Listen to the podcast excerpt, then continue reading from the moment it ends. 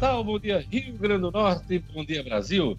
7 horas 1 minuto, o Jornal 96 está começando hoje, quinta-feira, 14 de maio de 2020. O Sindicato dos Servidores da Saúde entrou com ação na Justiça pedindo lockdown por 15 dias aqui no Rio Grande do Norte. Essa ação foi encaminhada ao juiz do Tribunal de Justiça e ele deu 48 horas para que o governo do Estado e a Prefeitura de Natal se manifestem antes de uma decisão do magistrado. Daqui a pouquinho a gente vai tratar desse assunto aqui no Jornal 96. E antes, vamos falar sobre os números da Covid aqui no Rio Grande do Norte. Já passamos a barreira de 100 mortes. E Gerlane Lima vai trazer os últimos números atualizados. Bom dia, Gerlane Lima.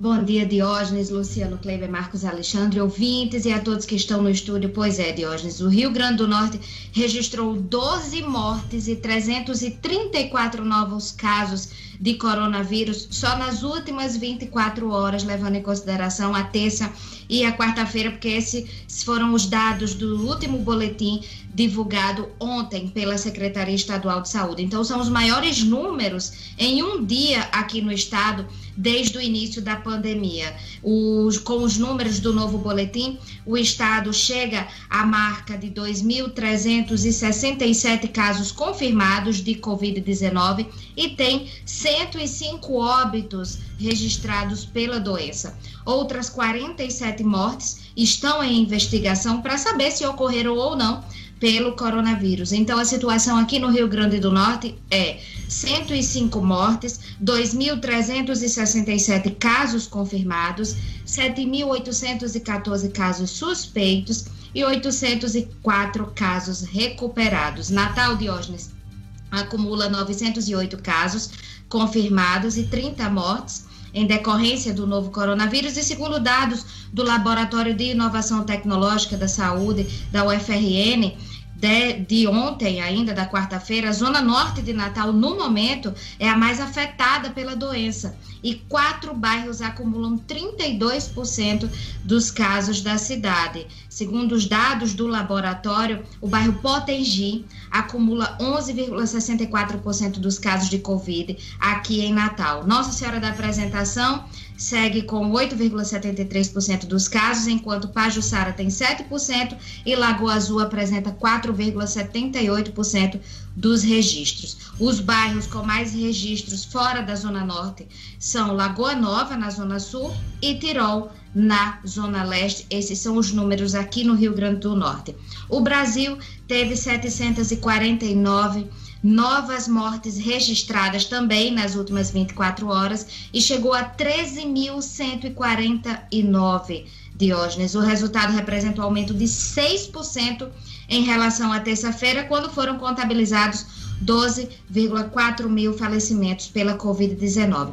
Já novos, os novos casos confirmados foram 11.385, totalizando 188.974. Esse resultado marcou um acréscimo de 6,4% em relação à terça-feira, quando o número de pessoas infectadas estava em 177.589. E aí, segundo o mapa global que é divulgado por uma universidade americana e é mais atualizado do que o mantido pela Organização Mundial de Saúde, o Brasil passou a França e ocupa a sexta posição em casos confirmados, atrás apenas da Itália, Espanha, Reino Unido, Rússia e Estados Unidos, Diógenes. No mundo, são 4 milhões 444 mil casos, com 298 mil mortes, segundo o boletim do Ministério da Saúde atualizado até a noite de ontem. Obrigado, Gerlane. Daqui a pouquinho a gente vai trazer mais informações sobre a Covid-19. Vamos também trazer um, um, trechinho da live no Minuto ontem, que tratou da, é, da pandemia lá fora, né? Nós conversamos com dois jovens que moram no exterior e que estão passando por esse momento uh, no Canadá e na Espanha. Daqui a pouquinho a gente vai trazer aqui um trechinho da live. CPI da Arena das Dunas será aberta na Assembleia Legislativa. Bom dia, Marcos Alexandre. Bom dia, Diógenes. Bom dia, Gerlane, Luciano. Bom dia aos nossos ouvintes no Jornal 96. É, vai ter CPI na Assembleia Legislativa para investigar, né, apurar essa situação do contrato da, do governo do estado com a Arena das Dunas. É, o deputado Santo Pimentel, que é o autor do requerimento da CPI, conseguiu a, mais nove assinaturas, por enquanto, mais nove assinaturas para a abertura e instalação da CPI. Hoje já tem reunião na Assembleia para discutir o assunto. Daqui a pouco a gente aprofunda mais, Jorge, e traz mais detalhes. Pois é, e tem a, a Arena rebatendo todo esse, toda essa auditoria, a possibilidade de CPI na Assembleia Legislativa. Daqui a pouquinho a gente traz mais informações. Olha, o auxílio emergencial do governo federal obriga a Casa da Moeda do Brasil a imprimir 9 bilhões de reais em novas cédulas. Estão imprimindo dinheiro novo, Luciano Kleiber. Bom dia, Diógenes, Marcos, Gerlane, O'Hara, turma está no estúdio e aos nossos ouvintes em especial. Diógenes, é, até ontem a informação que se tinha é que o atraso, né, que deveria ter sido pago no finalzinho de abril, é, a segunda já, a segunda parcela do, do auxílio emergencial de 600 reais, a informação é que estava faltando um ajuste de orçamento. Mas ontem surgiu essa informação que não é bem assim, o que está faltando é moeda somante de óleo é o bom e velho cascalho para o saque realmente efetivo lá das pessoas, porque na imensa maioria dos, dos cerca de 50 milhões de beneficiados, os saques são feitos realmente em dinheiro e as pessoas vão atrás desse dinheiro para fazer frente às suas despesas mais emergenciais. Daqui a pouquinho a gente traz mais detalhes. É isso aí. Olha, a Polícia Rodoviária Federal iniciou operação em pontos críticos de acidentes nas BR, nas rodovias do país e também, claro, do Rio Grande do Norte. Ainda sem data para voltar, Comembol uh, define nova regulamentação e proíbe até beijo na bola. Assunto para Edmo Sinedino. Bom dia, Edmo. Bom dia, Diógenes. Bom dia, ouvintes do Jornal 96. Exatamente, Diógenes. Uma série de medidas é, tomadas pela. de mudanças, inclusive tomadas pela Comebol. Só não tomou nenhuma definição sobre a volta do futebol. E o mais interessante nessa nesse novo, nessas novas diretrizes é até a proibição de beijo na bola. O jogador não vai poder beijar a bola, fazer aquele pedido quando for bater uma falta ou, ou for cobrar uma penalidade máxima. Várias outras eh, medidas serão tomadas de hoje para que comece realmente a se pensar em volta de Taça Libertadores, enfim, as competições da Comebol. Diógenes. Cidadino beijo anda em viés de baixa, né? Ninguém pode sair beijando ninguém, não pode beijar bola. Como é que as pessoas estão se virando, hein, Cidadino? Tá a situação... Você anda beijando muito? Não, não, Deus, de maneira nenhuma. Tá difícil a situação, é, nem aperto de mão, nada de abraço, nada de beijo. Realmente, é, a situação do nosso país está complicada demais. A carência está é, grande. Do mundo, do mundo, Cidadino. Do mundo. É, o problema é mundial. A carência está é, grande 14 de maio, Dia Continental do Seguro. Dia Continental do Seguro. Queria mandar um abraço para o advogado professor Nilo Ferreira Pinto, é, Nilo Ferreira Pinto Júnior, que faz aniversário hoje. E um abraço também para o professor João Maria Fraga, que também faz aniversário. Gerlane, a Mega Sena não saiu para ninguém, hein? Ontem eu saí correndo aqui, andei Dina fazer ali a, o jogo, Hoje de manhã eu estava ali tomando meu café, ela disse assim, seu Deus, já conferiu o jogo? E eu disse, não, deixa aqui ainda tomar esse meu cafezinho humilde, né, assim, com a sensação que ainda estou com um bocado de dívida para pagar, deixa eu tranquilo aqui, que ter dinheiro dá muito trabalho, às vezes. Pois é, não saiu para ninguém, né? Acumulou mais uma vez, Diógenes. Você vai ter que jogar novamente, porque tem sorteio oh. sábado. Tem sorteio sábado. Acumulou o concurso 2261 da Mega Sena, que foi realizado ontem em São Paulo. E as dezenas sorteadas foram 07, 23, 26, 27, 29 e 51. Oh, Vou repetir. Essa sequência na casa. É. 23, 26, 27, 29. E uma boa ideia no final. Olha, Gelana, repete é. os números aí. Estava difícil, vamos lá. 07, 23, 26, 27, 29 e 51. Difícil mesmo aqui essa sequência, Diógenes. Prêmio acumulado, esse foi o concurso 2.200, e, aliás, do 2.261, o de ontem, e o do próximo sábado vai ser o 2.262, prêmio estimado 100 milhões de reais. Aqui na ontem teve 141 apostas uh, ganhadoras, cada uma vai levar 36 mil reais. Já quadra teve mais de 10.500 acertadores, cada um vai levar 691 reais. Gerlane Lima. Pois é, você pode acompanhar o Jornal 96 pelos perfis da 96 FM no Instagram, no YouTube, no Facebook e também pelo portal no minuto.com. É só acessar o portal no Minuto, você tem lá a janela interativa e acompanha o programa ao vivo. E também pode interagir com o programa no WhatsApp, no telefone do ouvinte, 96 FM. Bom dia, Jorge Fernando. Bom dia, Diógenes. Bom dia a todos da equipe do Jornal 96. Você pode participar aqui pelo nosso WhatsApp. Fique à vontade, mande a sua mensagem aqui para o 99210 9696 ou se você preferir, pode dar aquela ligadinha no 4005 9696. Um ótimo dia a todos. E vamos a mais destaques da edição de hoje.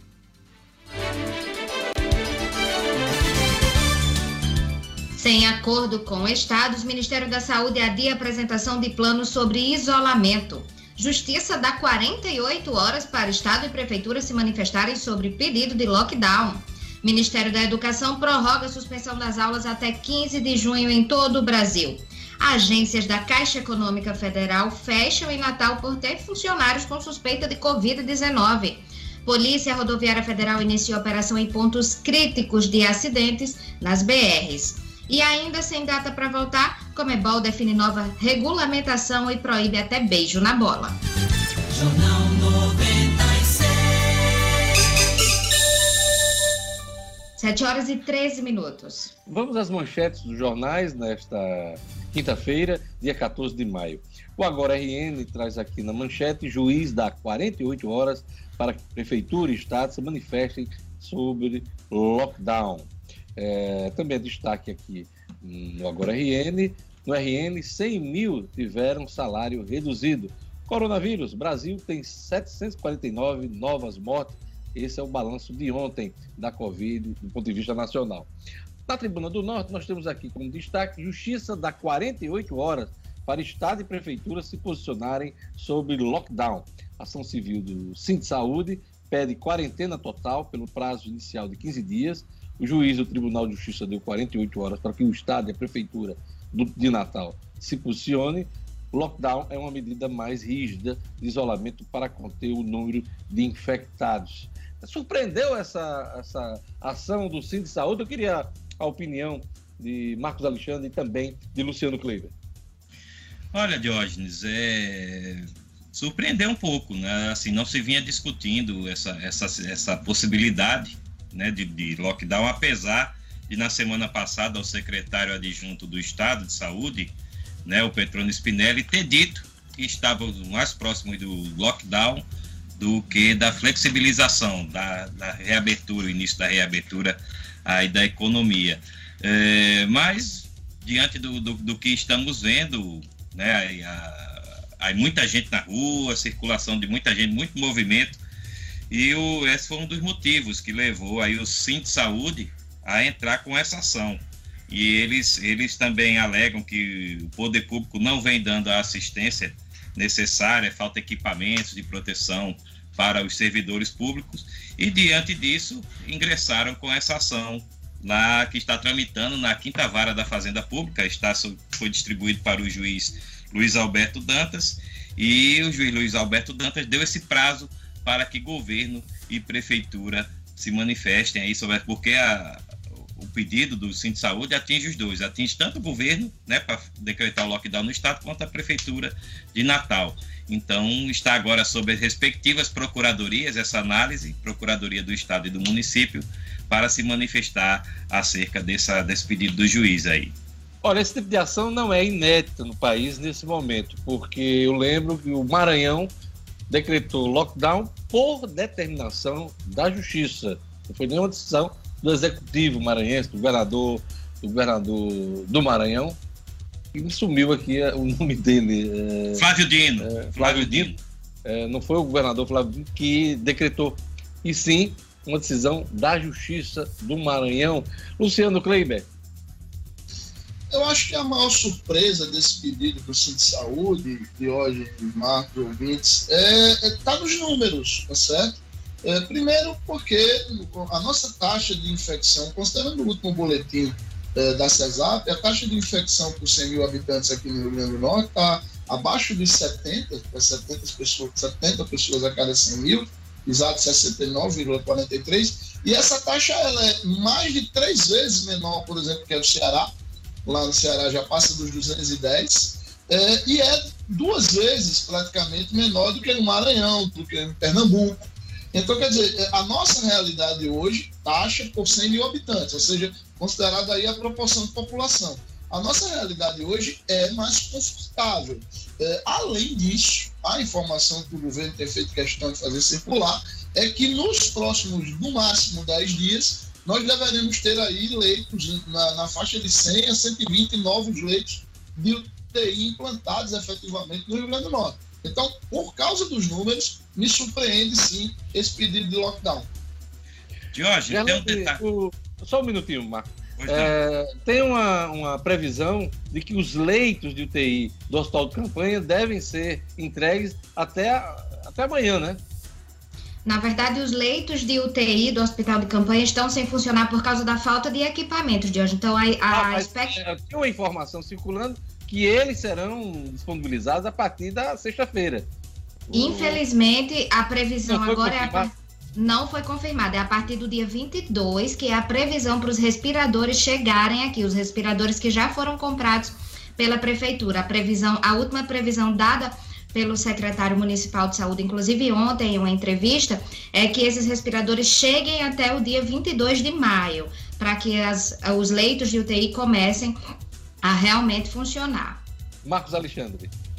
É, Jorge, só um detalhe, ontem eu tive acesso à, à, à petição do Cinto Saúde, e eles também pedem, além do, do fechamento aí mais rígido, né, da, da circulação das pessoas e da economia, eles pedem também que, que a Justiça determine ao governo do Estado e à Prefeitura de Natal a adoção ou reforço de medidas de proteção social, incluindo aí é, ações de transferência de renda, ações de segurança alimentar e nutricional, proteção ao emprego, acesso à água e saneamento, apoio e reforço de medidas de limpeza e higiene, além de vigilância e controle de propagação de doença nas prisões. Nesse caso aí das prisões é uma atribuição do governo do estado.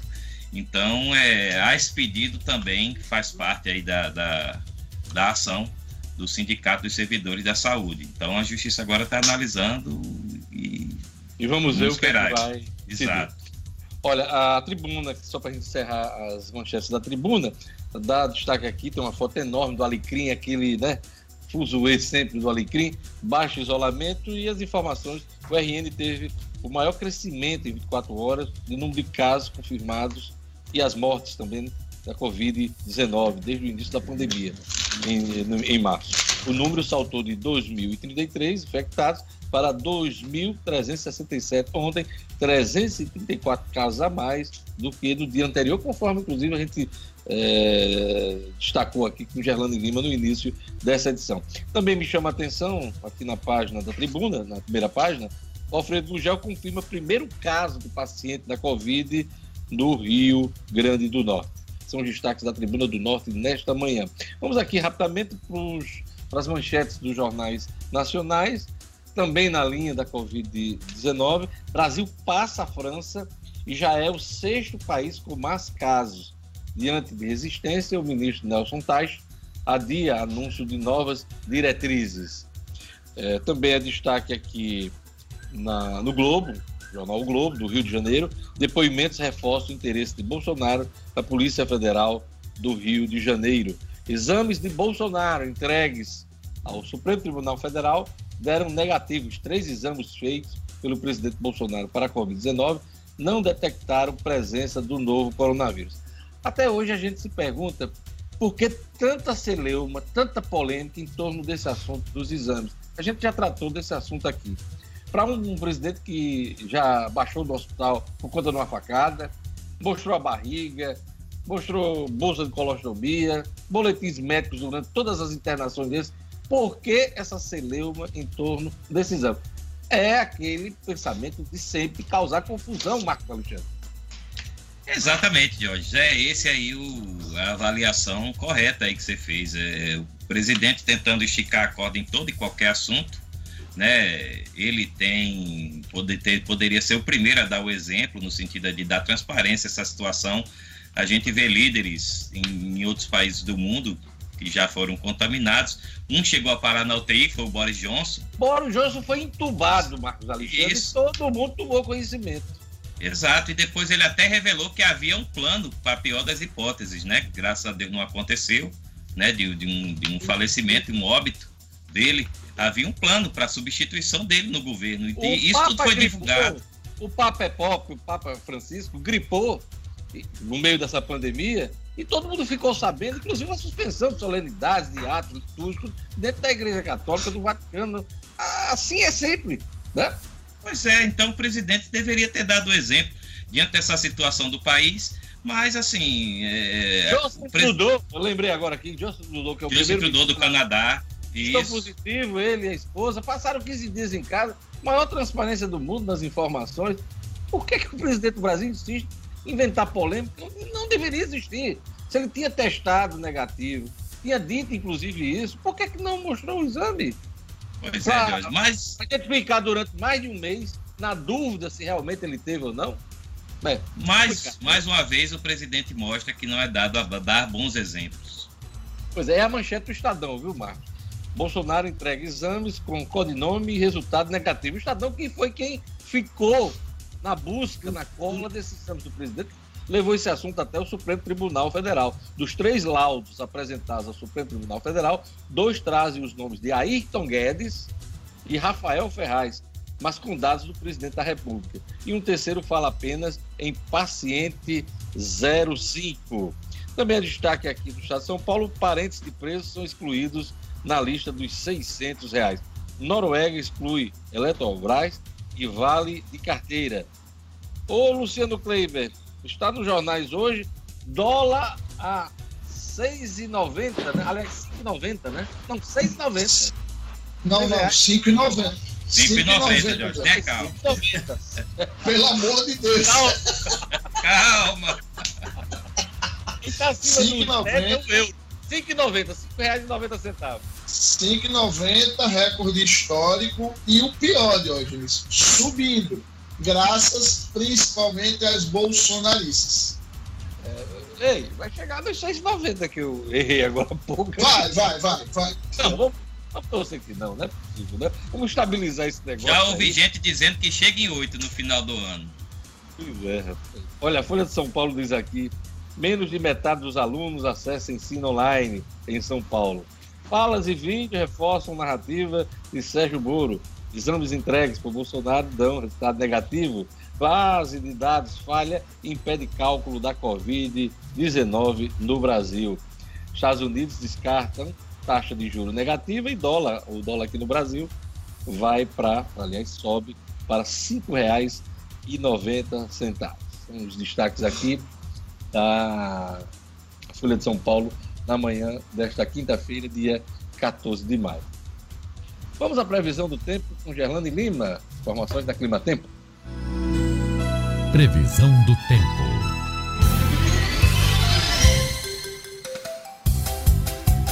Em Natal, a previsão para esta quinta-feira é de céu com aumento de nuvens, aberturas de sol e possibilidade de chuvas rápidas durante o dia e a noite. Mínima de 24 e máxima de 30 graus. Em Pau dos Ferros, a quinta-feira de sol e tempo abafado, com pancadas de chuvas rápidas em todos os períodos, mínima de 24 e máxima de 32 graus. Em Umarizal, a previsão é de sol entre nuvens, mínima de 23 e máxima de 33 graus. E em Currais Novos, a quinta-feira também é de sol entre nuvens, chove rápido durante o dia e a noite, mínima de 22 e máxima de 32 graus.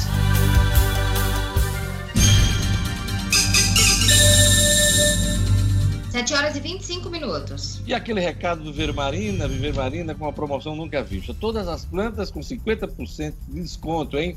Vários planos de venda. Você pode pagar em até 10 vezes no cartão de crédito. O Vermarina vende barato porque produz grama esmeralda a partir de R$ reais o metro quadrado.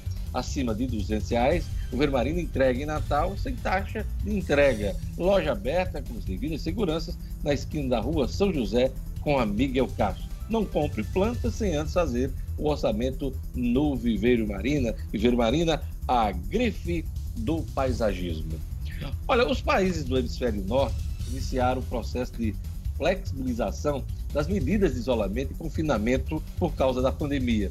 Mas o mundo ainda está longe de uma normalidade.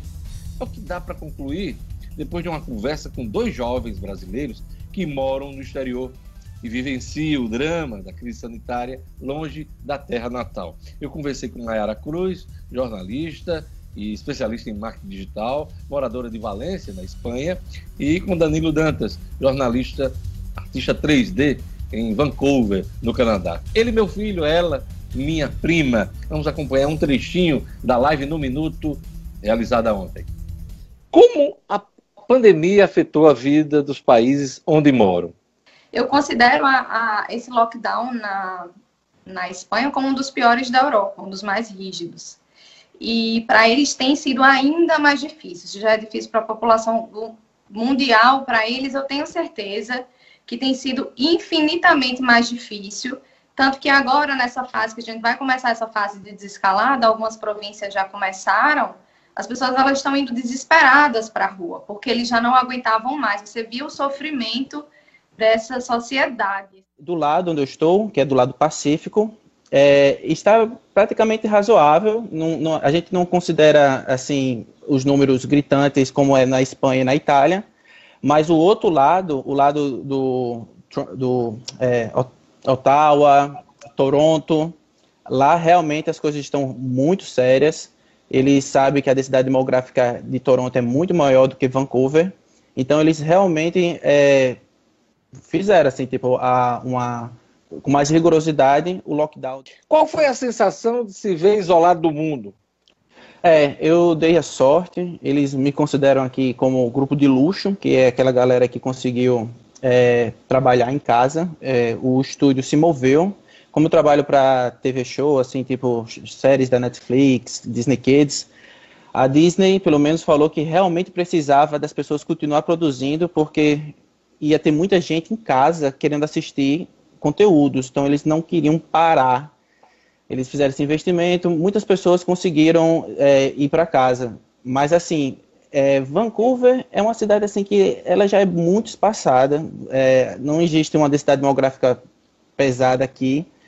Eu admito ao senhor que as, as, pessoas ficaram tristes, mas eu acredito que Vancouver, por já ter esse clima frio, um pouco distante, as pessoas se adaptaram um, um tanto mais depressa. O que deu medo foi a correria para os supermercados, porque o Justin Trudeau anunciou, acho que a quarentena por volta do dia 15, é, acho que de, de, abril, e tipo, é, as pessoas correram para os supermercados, superstores, foi uma loucura, nunca tinha visto tanta gente assim, de uma só vez nos supermercados, e começou a faltar os produtos a partir de então. Diante de tantas mortes na Espanha, Mayara, houve algum momento mais dramático em que você pensou em desistir dos planos fora do país e retornar ao Brasil? Não, pelo contrário. Acho que quanto mais a situação ficava pesada aqui, eu entendia que isso em algum momento ia chegar no Brasil. Eu dava graças a Deus de estar em um país em que as pessoas entendem a gravidade da situação e que o governo, apesar de ser extremamente criticado, ele reconheceu os erros e estava tentando e ainda está tentar contornar a situação.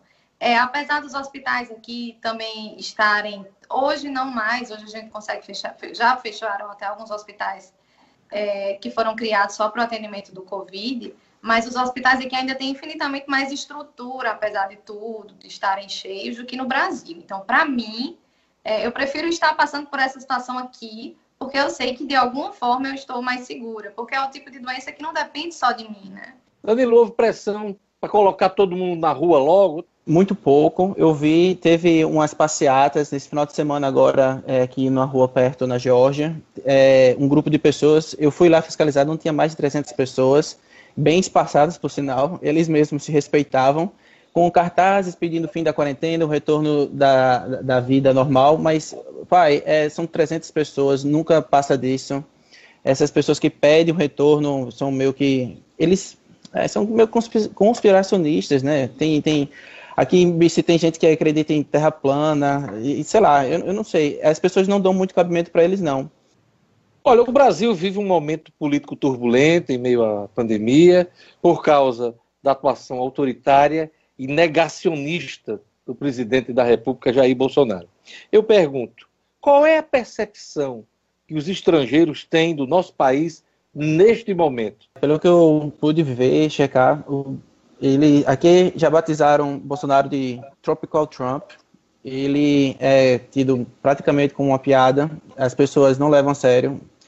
Eles estão querendo fechar os aeroportos até mesmo para o Brasil, é, restringir isso, porque aparentemente eles já declararam que a pandemia pode ficar muito pior aí no Brasil e eles não vão querer permitir o acesso de pessoas contaminadas para aqui, para o exterior. Isso é muito ruim para a gente. A imagem do país realmente ficou um pouco é, autoritária, mas assim o brasileiro é muito bem visto por aqui. As pessoas gostam muito dos brasileiros. A imagem do Brasil, infelizmente hoje aqui, principalmente por causa de Bolsonaro, não é boa.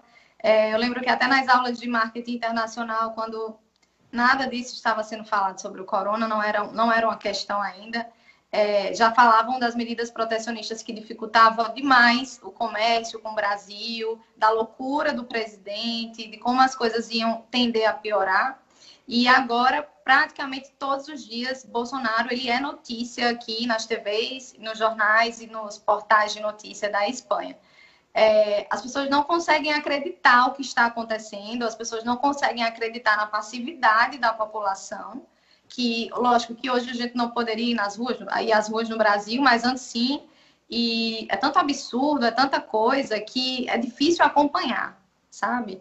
É, é, é realmente uma vergonha por dia. E eu acho que o único lado bom dessa quarentena é eu não ter que explicar toda semana para alguém que me pergunta o que é que está acontecendo com o Brasil, que é que loucura é essa que o país está vivendo e porque as pessoas estão tão apáticas com relação à política do país.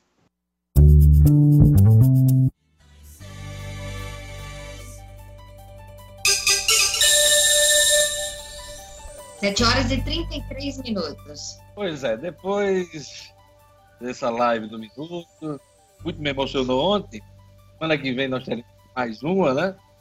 Eu queria fazer um brinde agora para a nova caneca do Jornal 96. Por favor, os senhores, todo mundo devidamente com suas canecas. Um brinde à vida, um brinde ao sucesso, ao bom jornalismo. Pois é. E dizer que quem pagou as canecas foi Marcos Alexandre, hein? Ele coçou o bolso, coçou o bolso e deu, nos né, presenteou com essa. Toda, inclusive elas todas. É, como é o nome? Personalizadas. Personalizadas. Aqui, a minha, né? Obrigado, Marcos. Obrigada, Marcos. Gostaria de ter feito isso, mas meu bolso está em lockdown já. Já entrou em lockdown. Rapaz, você vê que ele preza a fama dele, né? Ele é. podia ter surfado na onda, entendido, mas ele gosta de preservar a fama de amarrar. O Cidinho lá em Coanova não solta um peito para não cagar a cueca. A gente vai para o papo intervalo, daqui a pouquinho a gente volta com o Jornal 96.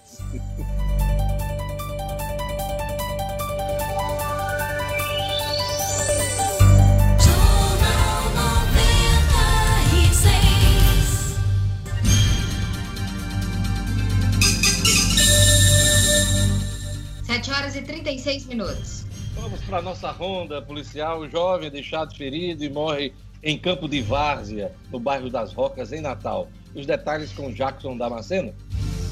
Polícia, com Jackson Damasceno, o da massa. Oferecimento, ótica ideal. Compre seus óculos escuros ou de grau das melhores marcas em até 10 vezes no cartão. Temos convênios com empresas e associações. Facilitamos seu exame oftalmológico. Ótica ideal. Nosso ideal é fazer você feliz. Edifício Barão do Rio Branco 5. Telefone 3201 6797. Sigam também nossas redes sociais. Bom dia aos meus colegas que fazem o Jornal 96, meus colegas queridos, bom dia ao público que nos acompanha pela rádio, pela internet.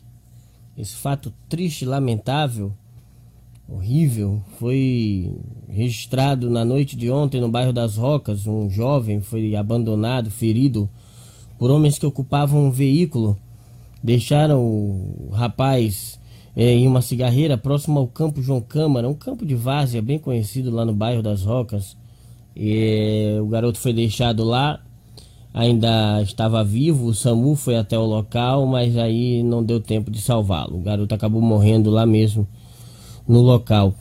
Ainda ontem nas redes sociais vazou, viralizou o nome, a identidade, a foto de um garoto do conjunto Santarém de 14 anos. Mas como a gente não conseguiu ainda confirmação oficial, a gente vai resguardar essa identidade. A divisão de homicídios esteve no local e vai investigar o caso a partir de agora, é, mas esse fato lamentável. Polícia Rodoviária Federal inicia operação em pontos críticos das BRs também aqui, claro, que cortam o Estado. A operação começou a zero hora desta quinta-feira em todo o Brasil. A Polícia Rodoviária Federal, até a próxima segunda-feira, vai fazer operações é, destacadas em pontos críticos relacionados pela própria polícia ainda este ano. É, o objetivo é, claro, coibir é, a ocorrência de acidentes, coibir o cometimento de práticas ilícitas que acabam resultando nesses acidentes, como ultrapassagem em faixa contínua, beber e dirigir. É, tem tudo a ver, inclusive, com a pandemia do coronavírus. O, o objetivo da Polícia Rodoviária Federal, dentro do Maio Amarelo de Prevenção de Acidentes, é diminuir o número de vítimas em hospitais, para que sobrem mais leitos para os doentes da Covid, inclusive para que esses acidentados não possam vir correr o risco de se infectar. É, eles elencaram pontos críticos em todo o país. Só para a gente terminar rapidinho, aqui no Rio Grande do Norte as operações vão acontecer em quatro pontos. Na BR-101, ali na entrada de Natal, entre Natal e Parnamirim. Na BR-304, no anel viário de Mossoró. Na BR-226, na região de Currais Novos. Na BR-405, na região de Pau dos Ferros. São notícias, são as notícias de polícia desta quinta-feira. A gente volta amanhã a todos um grande abraço e até lá, se Deus quiser. Jornal 96. 7 horas e 39 minutos. Olha, mais que a queda de vendas, os números do IBGE sobre o comércio em março apontam um novo perfil do consumidor. Luciano Kleber. Diógenes, uh, uh, no mês de março, né, os números são do mês de março ainda, e a gente sempre gosta de destacar que neste mês o, os impactos da Covid ainda são, vamos dizer assim, um terço né, do mês, então não é completo. É, dentro do mês de março, os números do IBGE mostraram uma retração histórica no número de, no volume de vendas do comércio. Né? Foram 2,5% de queda, é, uma das, das maiores baixas para um único mês desde 2019. É, aliás, desde 2009, desculpa. É, o grande, a grande questão é que esses números, Jorge, eles trazem, segundo a avaliação dos especialistas, mais do que a queda, uma mudança de perfil. Repito, já iniciada em março, que deve se consolidar em abril, em maio e pelos meses do, nos quais esta pandemia durar. E aí, por que eu estou dizendo isso? Porque pelo balanço do IBGE, a gente teve uma alta muito grande das vendas nos segmentos mais essenciais, e aí diga-se supermercado, artigos farmacêuticos, e uma queda em, em itens que podem ser considerados adiáveis, vamos dizer assim. Houve uma queda de 42% no segmento de tecidos e vestuário, uma queda de 36,4% no setor de veículos, uma queda de 27% no setor de livros, jornais, revistas e papelaria. Então, quer dizer, mesmo o segmento de farmácia teve uma alta de apenas 1,3%. No caso dos supermercados, os especialistas, inclusive, alertam que esta alta de 14% para um mês só não deve perdurar. Ela teria se verificado em março, porque foi aquele momento em que muita gente correu para o supermercado, inadvertidamente, até para fazer uma espécie de estoque de comida, tal, de produtos de higiene, para tentar enfrentar a pandemia. Com a estabilização nos meses de abril e de maio, esse, esse aumento deve continuar, mas não deverá ser nesses mesmos patamares. Ainda bem que a gente não sofreu esses problemas de abastecimento aqui de produtos no país, apesar de uma certa apreensão no início, viu, Luciano Kleiber? E a gente olha muito para a nossa vida local, e ontem na conversa com os dois jovens lá que moram, um no Canadá e outro na Espanha, eles relataram problemas de abastecimento, correria no, nos supermercados. Então, é, esse é um problema mundial. Claro que cada país com suas características, Mas ainda bem, ainda bem que a gente não sofreu esse problema de abastecimento. Eh, os supermercados estão funcionando aí eh, a todo vapor e a gente não passou por isso aqui no país. Ainda bem. É uma das, é, é uma das grandes vantagens, só rapidinho, uma das grandes vantagens do Brasil ser um grande produtor de alimentos. Né? E aquele recado para a gente, mais do que nunca, estimular comércio local. Pois é, Diogo, mais do que nunca a gente tem que valorizar as empresas que são da nossa terra. Né? É por isso que quando o assunto é sua saúde, o importante é procurar a Unifarma, Diogo. Ela está presente onde o povo mais precisa. Já são mais de 650 lojas espalhadas pelos estados do Rio Grande do Norte, Paraíba e Pernambuco.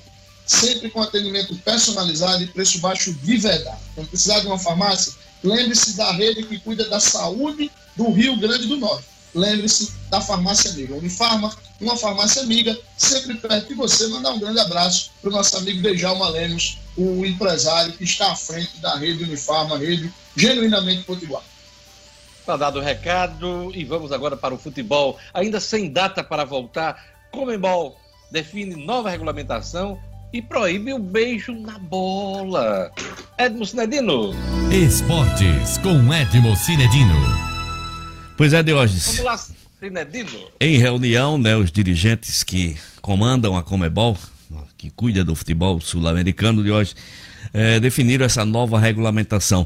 Quando se trata do assunto voltar ao futebol, é, não tem data, principalmente, olha só, preocupação maior é justamente com o nosso país, com o Brasil. Na nova regulamentação de hoje, não pode cuspir, não pode assoar o nariz, não pode beijar a bola. Jogadores terão que ter um controle de temperatura, garrafas individuais proibido a troca de camisas, flâmulas e presentes, enfim, e as entrevistas todas terão que ser com máscaras. Essa nova regulamentação. Pode peidar, Edmo? Pode peidar? Escondido. Eu acho que pode. De hoje, essa nova regulamentação obriga que jogadores e técnicos passem por testes constantes.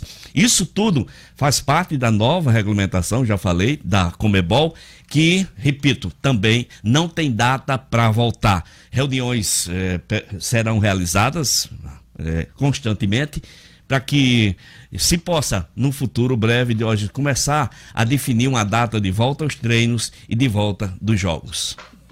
E ninguém sabe quando, quando vai ser, nin Cinedino? Ninguém. Olha, sem acordo prévio, o Santos corta 70% dos salários dos atletas e causa insatisfação. Olha só. Medida discricionária da, da diretoria. Olha do... só, Jorge. Que coisa, né?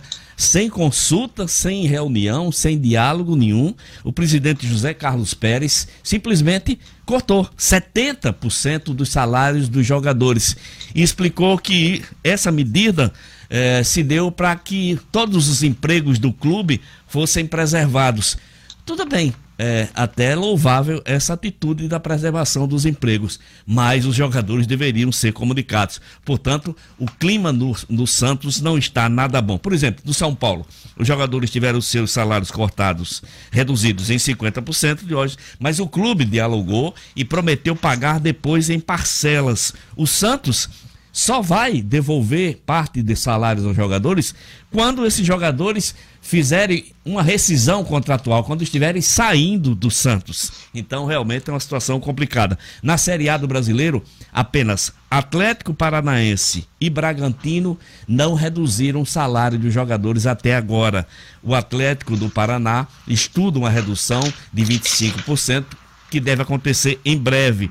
Já o Bragantino parece que não vai ter redução, porque o Bragantino hoje tem o apoio fortíssimo da Red Bull, né, de hoje, da, da dessa energético é, é, multinacional que segura e que está bancando a equipe paulista.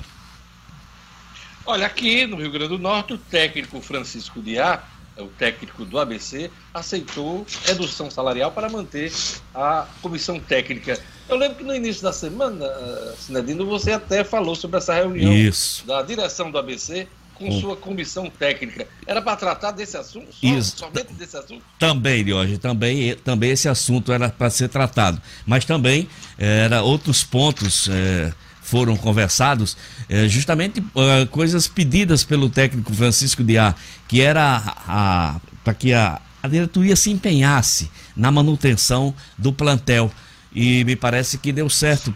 O Igor Goulart, que é um dos jogadores que estava correndo risco de deixar o clube, já está praticamente acertada a sua permanência. Falta conversar com o Jair. Infelizmente o ABC perdeu um excelente jogador João Paulo. Com relação, com relação a Francisco Diá, a sua redução salarial se deu porque ele precisava e queria manter os, a, toda a sua comissão técnica trabalhando no ABC Futebol Clube. Muito elogiada a, medida pelos torcedores, a decisão do técnico de A, eh, recebeu inclusive agradecimentos da diretoria do clube. Agora vamos ver se a diretoria faz sua parte, né?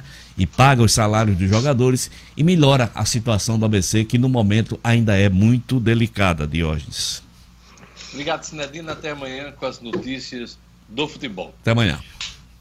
Jornal 96. 7 horas e 48 minutos. Olha, sabe aquele parceiro que te aconselha e ajuda a alcançar seus objetivos? estou falando do Sebrae, que está ao lado dos empreendedores para ajudar na gestão financeira dos seus negócios. Olha essa dica, hein? Você vai acessar o portal, anote aí, rn.sebrae.com.br barra finanças e encontrar dicas, ferramentas e simuladores, além de consultoria online e cursos à distância. Tudo para apoiar você em decisões importantes, como a escolha do banco para buscar o crédito, a taxa de juros, a carência para pagamento, documentos exigidos e muito mais. O Sebrae também vai ajudar você a entender mais sobre as dificuldades da sua empresa e como ela deve se planejar para usar bem o crédito. O Sebrae não empresta o dinheiro, hein? O Sebrae não empresta o dinheiro, mas ajuda você a chegar lá. Acesse, vou repetir, rn.sebrae.com.br barra finanças ou ligue 0800 570 0800. Vou repetir, 0800 570 0800. Sebrae a força do empreendedor brasileiro. O Ministério da Educação prorrogou a suspensão das aulas até 15 de junho em todo o Brasil. Gerlane Lima. Isso, Diógenes. O MEC autorizou que universidades e institutos federais de educação prorroguem até o dia 15 de junho a suspensão das aulas presenciais. É uma medida que já foi publicada no Diário Oficial de ontem. Essa medida que foi assinada pelo ministro Abraham Weintraub prorroga a validade do decreto publicado em março, quando o MEC tratou sobre a substituição das aulas presenciais por aulas em meios digitais enquanto durar essa situação de pandemia. Na publicação, o MEC autorizou em caráter excepcional a substituição das disciplinas presenciais Inicialmente, essa medida teria vigor até meados de abril, mas ocorreram prorrogações e, neste momento, a medida valerá até 15 de junho, pelo menos. E, pelo, pelo decreto, segue como responsabilidade das instituições a definição das disciplinas que poderão ser substituídas, além da disponibilização de ferramentas aos alunos que permitam o acompanhamento dos conteúdos e também a realização das avaliações. Ainda pelo decreto, está vedada a aplicação de substituição aos cursos de medicina, bem como as práticas profissionais de estágio e também de laboratório dos demais cursos. Nessa decisão, do Ministério da Educação, a alternativa apresentada às instituições foi a suspensão das atividades acadêmicas com a obrigatoriedade da reposição após o fim da pandemia. Esse decreto, vale lembrar que já vale a partir da próxima sexta-feira, dia 15 de maio, amanhã, Diógenes, e por enquanto vale até o dia 15 de junho, pode ser prorrogado também. Olha, uma notícia que eu quero os comentários aí de Luciano Kleiber e de Marcos Alexandre. O presidente Jair Bolsonaro editou uma medida provisória que livra de responsabilidade agentes públicos sobre equívocos nas ações de combate à pandemia do novo coronavírus. A medida provisória foi publicada na madrugada desta quinta-feira no Diário Oficial da União. Além de Bolsonaro, assinam eh, os ministros eh, da Economia, Paulo Guedes, e o ministro da Controladoria Geral da União, Wagner Campos. O tratado da medida provisória já está em vigor. A, medida provisória isenta ações e omissões no combate aos efeitos econômicos e sociais da pandemia. eu estou entendendo aqui que é um salvo-conduto. Luciano Cleiton. Pois é, um salvo-conduto para evitar responsabilizações caso medidas sejam tomadas de maneira equivocada e que terminem trazendo mais problemas do que soluções. Infelizmente, é algo típico de um presidente que não tem segurança para presidir. Marcos, olha, diz aqui o texto. O texto diz que os agentes públicos somente poderão ser responsabilizados nas esferas civil e administrativa se agirem ou se omitirem com dolo, intenção de causar dano ou erro grosseiro pela prática de atos relacionados direto ou indiretamente com medidas de enfrentamento da emergência de saúde pública decorrente da pandemia da Covid e combate aos efeitos econômicos e sociais decorrentes da pandemia da Covid. O que, é que você achou, Marcos? Achei coerente com a linha do governo Bolsonaro de transferir responsabilidades é, Jorge, me parece aí que essa medida não, não prospera, ela é inconstitucional. Né? Eu, eu, eu acredito, não sou jurista, mas, mas acredito que se houver responsabilizações e, e já várias delas estão sendo apuradas, não necessariamente sobre a Covid, a gente está vendo aí inquéritos sobre fake news, sobre interferência na Polícia Federal e na Covid, que é um caso mais grave, que envolve aí vida das pessoas, saúde pública, né? Aí, aí uma medida dessa causa muita estranheza, causa muito estranheza realmente, mas, repito, está coerente com a linha do presidente de transferir responsabilidades. Aquela história que ele andou dizendo, não, esse, essa, essa crise vai cair no meu colo. E agora, presidente? É pois é, é a medida provisória 966, de 13 de maio de 2020, publicada no Diário Oficial na madrugada desta quinta-feira, com certeza vai repercutir bastante no dia de hoje. Vamos lá, vamos para o Estúdio Cidadão com o Rara Oliveira.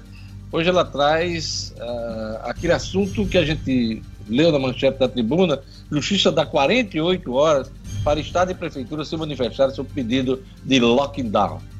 O'Hara Oliveira. Estúdio Cidadão, com O'Hara Oliveira. Bom dia a todos que nos acompanham. Pois é, 48 horas foi o prazo dado pelo Tribunal de Justiça do Rio Grande do Norte para que o governo e a Prefeitura de Natal se posicionem sobre a ação que pede lockdown no estado e na capital potiguar. A ação civil pública foi movida pelo Sindicato dos Trabalhadores em Saúde. Na solicitação, o sindicato pede que o governo e o município decretem o lockdown por pelo menos 15 dias. Claro, com a intenção de conter a extensão da pandemia aqui no estado, com o grande aumento no número de casos. Lockdown, termo que tem sido bastante escutado recentemente, é a maior restrição possível na atuação contra a Covid-19. Esse tipo de recurso já foi adotado em regiões da Itália, Espanha, China, entre outros países, e trata-se de um bloqueio total da operação de quaisquer atividades, com exceção das consideradas essenciais. Na ação, o sindicato também solicitou uma multa no valor de 100 mil reais por dia caso o governo e a prefeitura descumpram a decisão. Os pedidos serão julgados pela Quinta Vara da Fazenda Pública de Natal. Entre os argumentos apresentados no documento é citado o fato do Estado apresentar o pior índice de cumprimento do isolamento social entre os estados do Nordeste. No Brasil, o Rio Grande do Norte ocupa a quinta posição entre os que menos têm adotado as medidas do afastamento. A situação dos leitos também é citada. No estado, por enquanto, apenas o município de Itaú decretou lockdown, em vigor desde a última terça-feira. O'Hara Oliveira, para o Jornal 96. Jornal 96.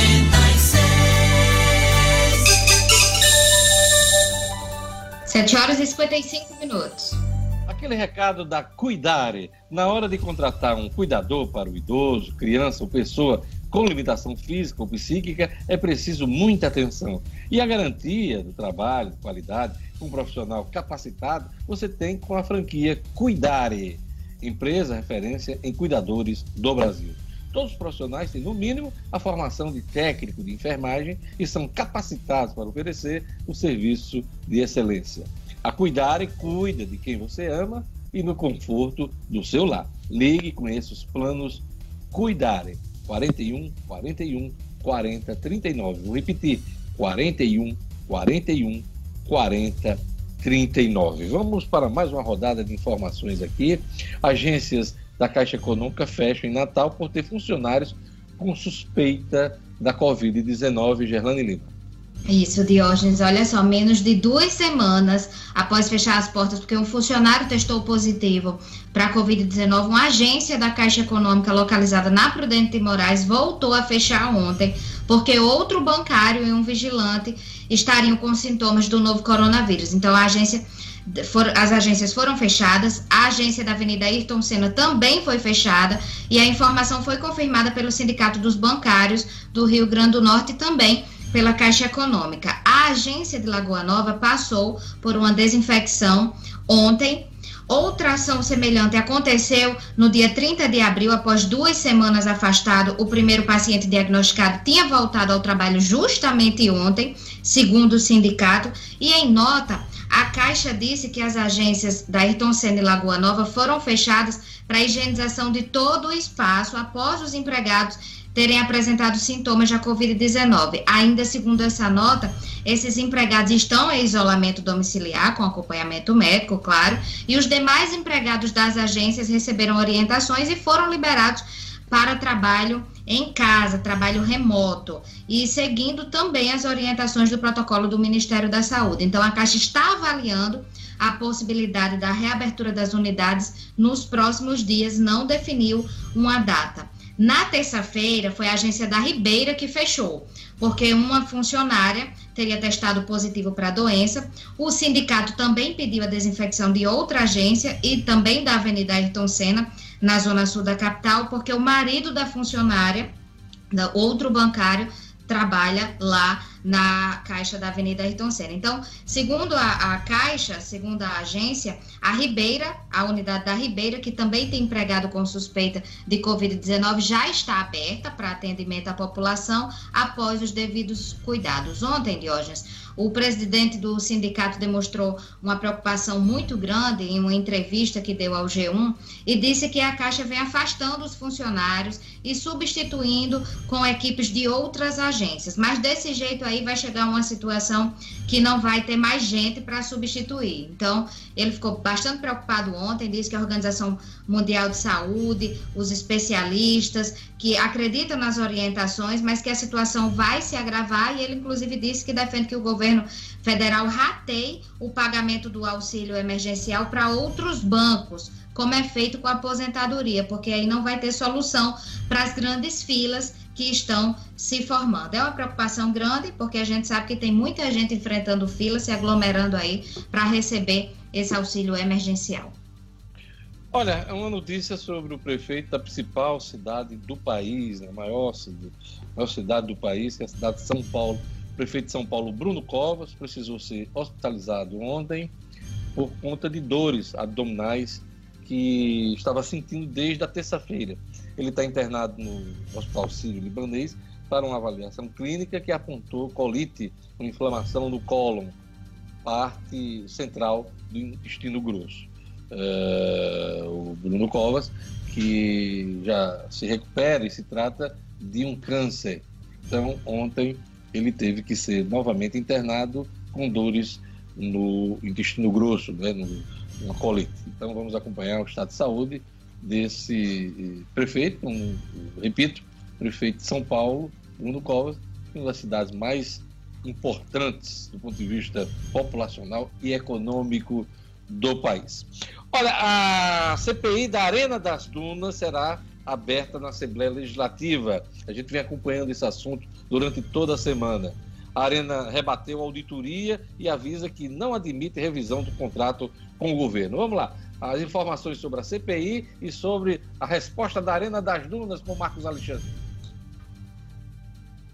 É, hoje a Assembleia já se reúne efetivamente para discutir a instalação da CPI, quantos membros né, participarão dela, dessa comissão especial de investigação, essa comissão parlamentar de investigação, né, que foi pedida pelo deputado Santo Pimentel. Santo Pimentel, que também é o autor do requerimento da auditoria que deu margem aí a toda essa discussão que a gente acompanhou ao longo da semana e que ontem teve a resposta da Arena das Dunas, a gente fala já já sobre ela, e o, o, presidente Ezequiel, o presidente da Assembleia, Ezequiel Ferreira de Souza, convocou hoje essa reunião com os líderes partidários.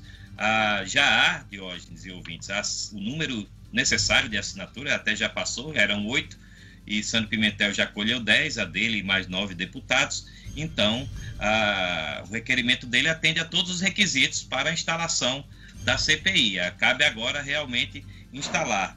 Ontem, a, a Arena das Dunas se posicionou sobre a questão, né?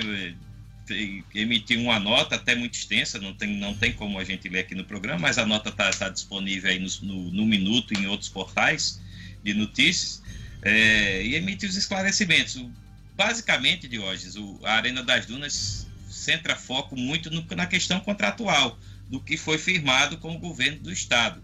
Né? O governo do Estado está questionando aí que, que a Arena teria deixado de repassar 16 milhões desde 2011, quando o contrato foi firmado, em termos aí de receita, quando, quando a Arena começou a operar, e também estaria sofrendo um prejuízo em repasses que, estaria, que poderiam estar sendo feitos a maior, né? ou seja, estariam, o governo estaria passando valores a mais do que o devido para a Arena. Né? A Arena diz que tudo, basicamente, o que tudo que, o que o governo coloca está previsto em contrato, está à disposição e que deixou no ar, a, a Arena, nessa nota, de que o governo está querendo, com a auditoria e, com, e agora com a CPI, está querendo forçar uma revisão desses termos contratuais e que isso, palavras da Arena, não é admissível, né? É, essa revisão dos contratos e que o contrato tem que ser cumprido. A Arena também, no final, se coloca à disposição das autoridades para prestar os esclarecimentos à Justiça e possivelmente agora a CPI que deve ser aberta na Assembleia nos próximos dias. O Tribunal de Contas do Estado também vai entrar nesse assunto, né, Marcos?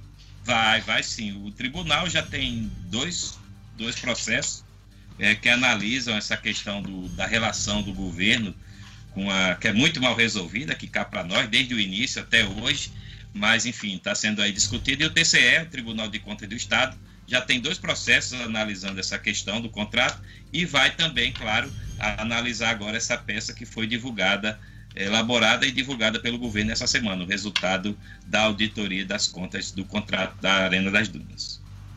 Luciano Kleber, está surgindo aí um ruído entre o ministro do Desenvolvimento Regional, uh, Rogério Marinho, e a governadora Fátima Bezerra em torno da barragem de Oiticica o Ministério anda cobrando a governadora, o reinício de obras. O que é que está havendo, hein? Não, Gênesis, na realidade houve uma liberação de recursos para a obra ser retomada. A, a governadora Fátima Bezerra chegou a comemorar que ela é uma obra ansiada há muitos anos por, por toda aquela vem, região. Já vem de vários governos, né? Pois é, é algo, é algo quase emblemático, né? Já no Rio Grande do Norte, é a margem de Oiticica. E a governadora chegou a comemorar a liberação dos recursos, que retomada de obras, foi anteontem, anunciou que as obras não seriam retomadas, atendendo a recomendação de autoridades de saúde em virtude da Covid-19. Sabe, levando-se em conta que no Rio Grande do Norte as atividades de construção civil estão liberadas pelo próprio decreto da governadora. Então, quer dizer, há no mínimo aí um choque de, de, de opiniões dentro do próprio governo e aí há quem veja nisso, nesse embrólio todo, uma disputa políticazinha aí, já que a liberação dos recursos teve de Rogério Marinho. É bom pontuar isso aí, essa questão da política, porque já se ventilou até candidatura de Rogério Marinho ao governo do Estado em 2022. Então, Oiticica pode ser um embate aí inicial desse confronto político que pode ocorrer em 2022 entre Rogério e Fátima Bezerra, que pode ser candidata à reeleição, né? O que é extremamente lamentável, né, Diógenes? Se se colocar os interesses políticos de um lado ou de outro acima dos interesses da população, é sempre algo a se lamentar e a se criticar de maneira contundente. Espero que não seja isso que esteja movendo a governadora e sua equipe a suspender as obras, não. A governadora fala em cumprimento às ordens das autoridades sanitárias. E o Ministério do Desenvolvimento Regional cobra o reinício das obras até porque liberou dinheiro. O, o problema todo é esse, o imbróglio todo é esse, né? Exatamente. Vamos lá, você falava em Casa da Moeda imprimindo aí 9 bilhões de reais. Estão imprimindo, ah, o mimeógrafo, estão imprimindo dinheiro novo, né? Pois é, Diogenes, para poder pagar os auxílios emergenciais, e é sempre bom, é sempre importante a gente destacar que esse auxílio tem sido a tábua de salvação de toda a economia, tá certo? Só aqui no Rio Grande do Norte foram algo em torno de 650 milhões de reais. E aí, só que a imensa maioria das pessoas, Jorge, que saca esse dinheiro, vai atrás de sacar mesmo. Não pega um cartão e movimenta, não. Ela vai lá sacar para pegar o dinheiro em espécie. E isso esvaziou o volume de recursos sonantes em, em circulação no Brasil. Para fazer frente a isso, somente do, entre os dias 1 e 12 de maio, o governo federal já colocou em circulação algo em torno de 438 milhões de cédulas novas, de todos os valores de face, é, para poder dar, dar vazão a isso. Não foi suficiente. A ideia, essas 438 milhões de cédulas representaram algo em torno de 20,3 bilhões de reais, considerando os valores de face. A ideia agora é que a Casa da Moeda antecipe, ela tem um programa, uma programação de emissão de moeda, ela deve antecipar aí agora para o mês de maio a emissão de mais 9 bilhões de reais em valores de face em novas cédulas para poder fazer frente a esse saque da segunda parcela. Pois é, dinheiro em moeda, cédula que está caindo em desuso, né, Luciano Kleber? Às vezes a gente saca o dinheiro, bota na carteira para eventuais gastos pequenos e o dinheiro fica lá. Porque tudo hoje você vai lá no débito, resolve, né? O cheque. É, mas ainda. Ninguém mais ouve falar no cheque. Você usa cheque? Não, o cheque não. Não, não. O cheque realmente já cai em desuso. Agora, no caso da moeda, de papel moeda. Marcos Alexandre, me empreste, si... me empreste 200 reais. No cheque mesmo. Eu, eu recebo. No cheque eu recebo. Tá tudo em lockdown, Jorge. Tudo em lockdown. Eita! Ah, tá vendo? Depois, depois, não dá um pão doido. Não, não, dá não, dá não. Dá não, dá não. Vai, Marcos. Marcos. É de, é, é, Só para concluir, ainda, ainda existe, no caso da moeda e do papel moeda, ainda existe uma faixa da população que faz muita questão sim, de utilizar esses recursos. Olha, a Folha está trazendo uma informação que está em linha do que a gente está falando aqui sobre gastos do governo federal no meio dessa pandemia. Quarentena custa 20 bilhões semanais. A estimativa do governo, a equipe de Paulo Guedes divulgou ontem que o isolamento impediu o país de produzir 20 bilhões de reais por semana. A aliança aí, o discurso do presidente que quer o afrouxamento das medidas para a retomada da economia. Os dados hoje estão na Folha de São Paulo. Estou caminhando para o final dessa edição, mas antes aquele recado sobre o livro, sobre o processo de direito eleitoral. Vamos lá, Marcos Alexandre. Pois é, Jorge. Esse recado é para quem quer ficar por dentro do que há de mais atual em matéria de regras eleitorais. A pedida é exatamente o livro O Processo e o Direito Eleitoral do advogado e escritor Kennedy Diógenes. A obra, que tem tudo para virar uma referência, trata de maneira simples e completa os principais temas do direito eleitoral, desde a sua construção histórica, seus conceitos e suas normas mais recentes definidas pela última mini reforma política. O livro O Processo e o Direito Eleitoral já nasce assim como uma importante fonte de consulta para quem deseja participar de campanhas eleitorais, até mesmo como candidato. O livro O Processo e o Direito Eleitoral de Kennedy Diógenes está à venda pela internet, no site www.oeleitor.com.br. Mostra o livro, Marcos Alexandre. Você está com ele lá atrás ali. Mostra o livro, a capa do livro. Marcos Aqui já é ó, já é fonte de consulta. Vai acontecer ainda, mas a cada dia que passa fica mais próximas. Então, o livro já está aqui para toda, toda consulta que for necessária. Olha, o Congresso, a Câmara e o Senado votaram a ajuda, socorro financeiro aos estados, mas até hoje nós não temos ainda a sanção do presidente da República.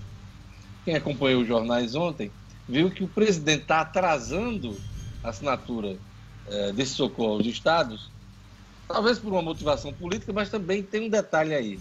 Ele quer dar tempo para que os estados, alguns estados, como, uh, possam dar aumentos aos policiais civis e militares antes que essa norma seja baixada. Ele tem até 27 de maio para a sancionar a lei, a nova lei.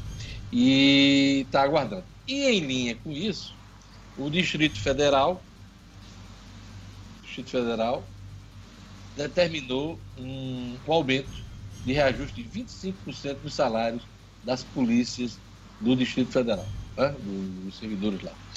Luciano Kleiber é a política interferindo na economia, no socorro dos estados, que parece esse mês de maio está perdido. Pois é, e aí isso ajuda muito a entender o porquê de que as bolsonarices interferem tanto no humor do mercado, né, Diogo? Porque se a gente considerar aí que já tem praticamente duas semanas que essa, esse auxílio aos estados está autorizado e o presidente, por interesses políticos pessoais ou até para provocar os governadores, ele fica segurando isso, isso dá uma instabilidade, dá um clima de incerteza no país que complica tudo.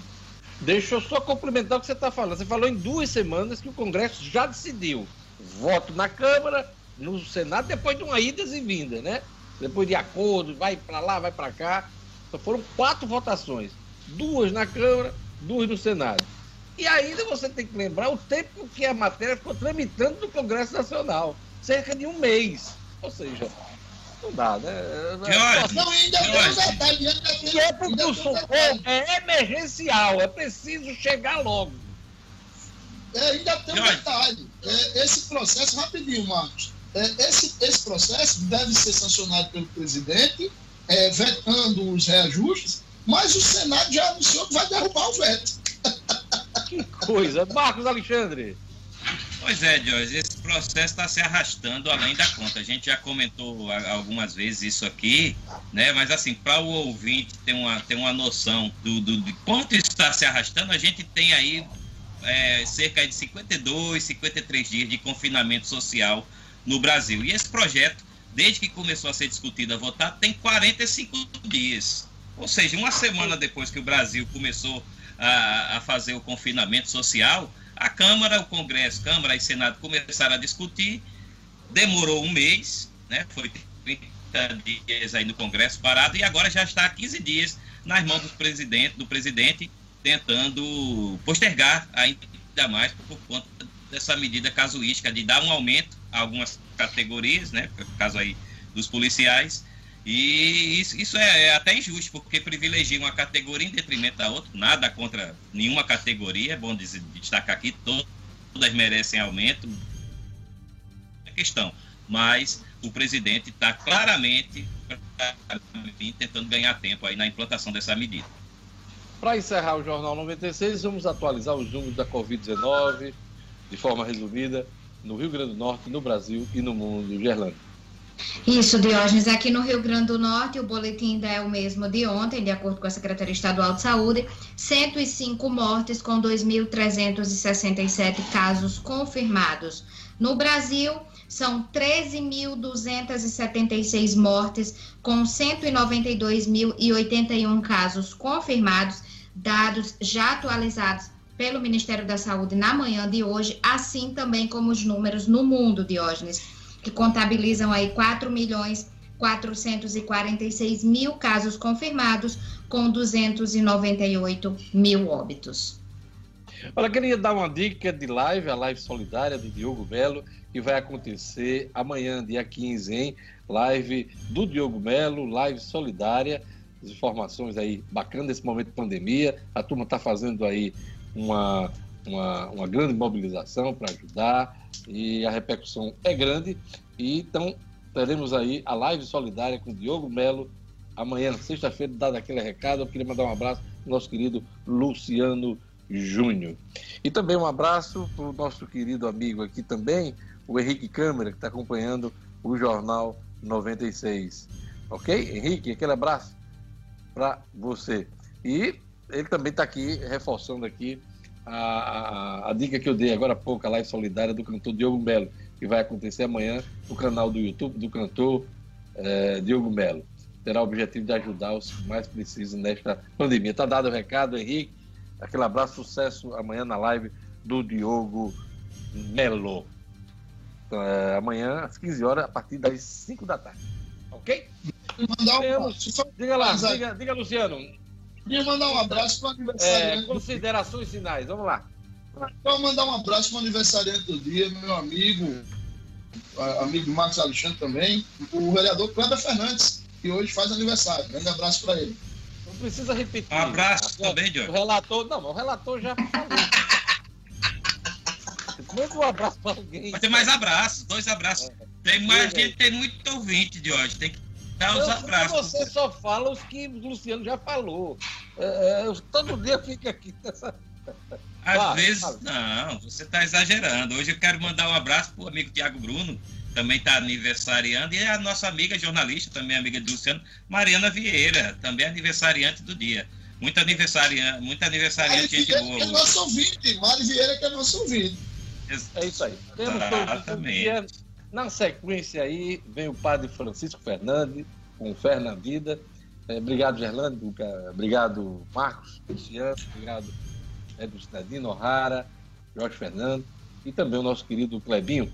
Todos que fizeram este Jornal 96. E a você que acompanhou nosso programa de cabo a rabo, como diz o Matuto. Hein? A todos um bom dia. A gente volta amanhã com o Jornal 96. Até amanhã. Tchau, tchau. Até amanhã.